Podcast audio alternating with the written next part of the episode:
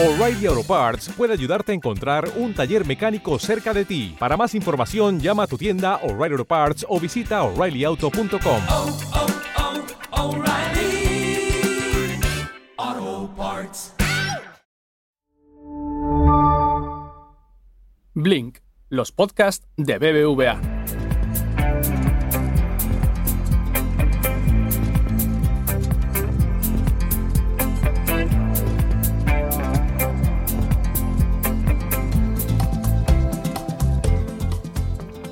Hola, ¿qué tal? Regresamos con un nuevo capítulo de Blink, tu espacio semanal en el que tratamos los asuntos más actuales e interesantes de la economía, el mundo digital y la sostenibilidad.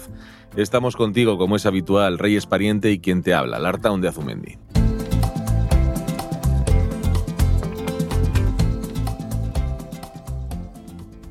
Hola Reyes, ¿qué tal todo? Hola Lartaon, pues bien, ya en puertas de una nueva Navidad que espero que se parezca más a las que precedieron a la pandemia. Sí, aunque los datos que estamos obteniendo nos llevan a mostrarnos cautelosos. Yo creo que va a ser eh, más parecida a las de siempre. Vuelven por fin las reuniones familiares. Y las cenas, y los regalos, y los ciberdelincuentes que se estarán frotando las manos. Pues entonces, Reyes, habrá que impedirlo en la medida de lo posible, ¿no? Desde luego, no nos vamos a quedar con los brazos cruzados y los micrófonos cerrados. Hay que hacer todo lo que esté en nuestras manos para evitar que puedan fastidiarnos las fiestas. Pues sí, y por eso hemos invitado de nuevo hoy a Ana Gómez Blanco, responsable de cultura en ciberseguridad del grupo BBVA. Hola Ana, bienvenida otra vez a Blink. Hola, ¿qué tal? Gracias por invitarme. Hola Ana, bienvenida de nuevo. Quizá para empezar nos podrías hablar de cuáles son los fraudes más comunes cuando operamos en Internet. Sí, la verdad es que los intentos de fraude y de estafas online han crecido mucho en estos últimos meses, sobre todo desde el inicio de la pandemia. De hecho, esta modalidad delictiva es la que más ha crecido. Y los engaños y las estafas más comunes que encontramos por Internet son los que utilizan la ingeniería social, es decir, los que utilizan los intentos de manipulación y engaño para lograr que una persona, un usuario por Internet, dé a los ciberdelincuentes datos personales o datos financieros o haga alguna acción que de otra manera el usuario no haría. Y de todo eso, lo que tiene más éxito entre los ciberdelincuentes, lo más frecuente son los phishing, que son mensajes fraudulentos que te llegan por cualquier canal. Puede ser por correo electrónico, puede ser por SMS o por mensajes en redes sociales, incluso por llamadas de teléfono fraudulentas. Entonces, cuando te llega un mensaje así, te anima a pinchar en un enlace o a dar algunos datos y el contenido del mensaje es como muy preocupante. Eh, te dicen que si no haces inmediatamente una acción se te va, por ejemplo, a bloquear la cuenta corriente o te dicen que hay una oferta estupendísima que solamente va a durar 30 segundos o un minuto. Entonces te animan a hacer una acción sin que te lo pienses demasiado. Y eso es lo que está más de moda, lo que más hacen los ciberdelincuentes. Y cada vez es más habitual realizar compras online. Por ejemplo, en épocas como la navideña eh, se evitan colas, se evitan atascos, y... pero corren mayores riesgos también, ¿no? Que en otras épocas del año. Pues en realidad las técnicas que utilizan los ciberdelincuentes no son muy distintas en Navidades que en otras épocas del año. Lo que es un poco diferente es la actitud de los consumidores o los comportamientos que tenemos nosotros al entrar en Internet o al hacer compras.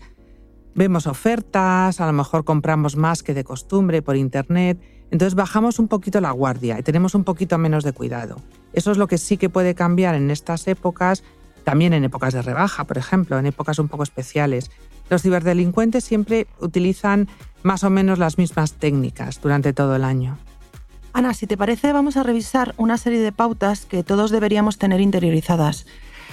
Podríamos comenzar por las ofertas con enlaces. ¿Qué debemos tener en cuenta? Pues esto que os comentaba, que las ofertas con enlaces son uno de los principales ataques de los ciberdelincuentes hacia los consumidores. Si a ti te llega una oferta muy buena o un mensaje muy preocupante con un enlace, lo primero que tienes que hacer es pararte y respirar y pensar que puede ser verdad, pero puede no ser verdad. Entonces tienes que ir a la fuente. Si es un mensaje de tu banco, no pinches en el enlace. Lo que tienes que hacer es meterte o directamente en la página web del banco o en la app de tu banco, como lo haces siempre, y ahí compruebas si lo que te están diciendo es verdad o no.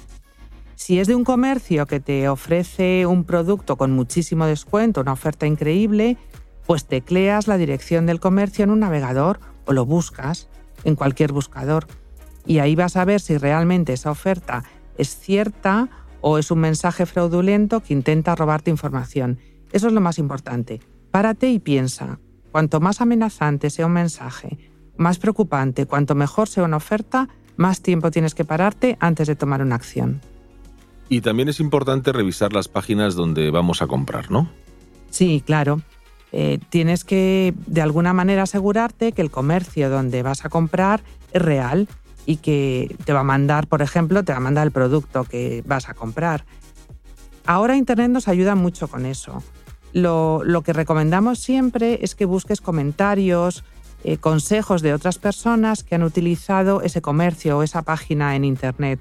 Seguramente encontrarás, si es de verdad, pues encontrarás los, los comentarios normales, algunos positivos, otros negativos, muchos comentarios. Si es una página fraudulenta, es muy probable que otros consumidores lo hayan reportado antes. Entonces, ante la más mínima duda, no metas tus datos bancarios en un comercio online que, que no lo tengas muy claro. Y en lo referente al mundo de las tarjetas en general, ¿nos puedes dar algunos consejos? Sí, a la hora de usar las tarjetas de crédito o de débito, eh, hay cosas que son comportamientos muy sencillos, que son muy fáciles de poner en práctica y que nos pueden ahorrar un montón de sustos. Y os voy a decir algunos que podéis usarlos todos a la vez o algunos de ellos, los que os resulten más cómodos. Uno de los, de los puntos más fáciles es limitar el saldo de las tarjetas, es decir, coger una tarjeta de débito y limitar a una determinada cantidad lo que me puedo usar, incluso tarjetas de prepago. De esta manera, si los datos bancarios cayeran en, manos inadecuadas, pues podríamos sufrir un intento de fraude pues de una cantidad muy controlada, muy limitada. También las tarjetas ahora se pueden eh, bloquear para utilizarlas, por ejemplo, en Internet. Podemos tener tarjetas cuya operativa validada, aceptada, sea exclusivamente operativa física, es decir, que podamos usarlas solo en comercios físicos. Y bloquear, por ejemplo, la parte de Internet. Y lo más importante de todo, diría yo, es configurar las alertas de seguridad.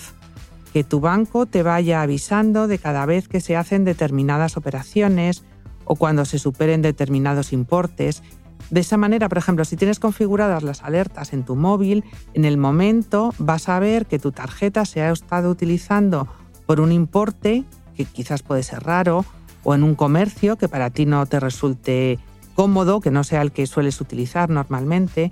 Entonces, en el momento en que te llega una alerta así, puedes tomar una acción, que debería ser primero bloquear la tarjeta y luego llamar a tu banco para que te bloquee todo el resto de las operaciones. ¿Y qué son las tarjetas virtuales y, a la vez si es preferible utilizarlas eh, respecto a las físicas? Las tarjetas virtuales, eh, la principal diferencia es que no tienen un soporte físico, no tienen plástico y por lo tanto las puedes utilizar solo eh, en pagos donde no te requieran ese soporte físico. Entonces, por ese lado, pues pueden ser algo más seguras. Pero como te digo, lo más importante es el comportamiento que tú tengas al utilizar esas tarjetas.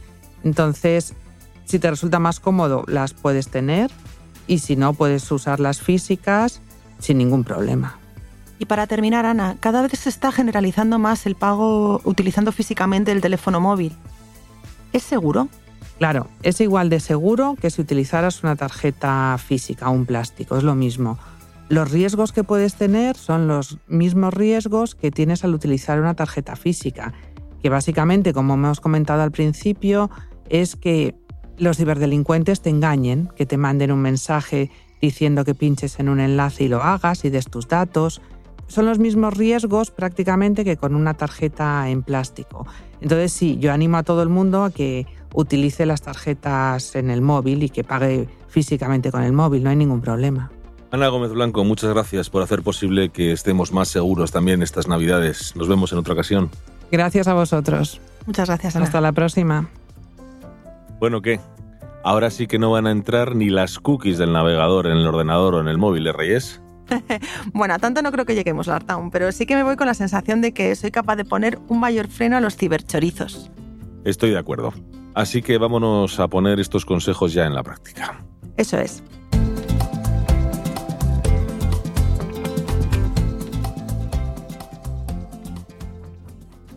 Aquí lo dejamos por hoy. Recuerda que puedes suscribirte a todos los podcasts de BBVA en iVoox, Apple Podcast, Spotify y Google Podcast, además de seguir toda nuestra actualidad en bbva.com.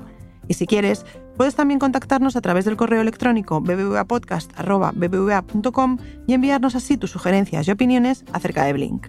Volvemos a encontrarnos en Blink en los próximos días.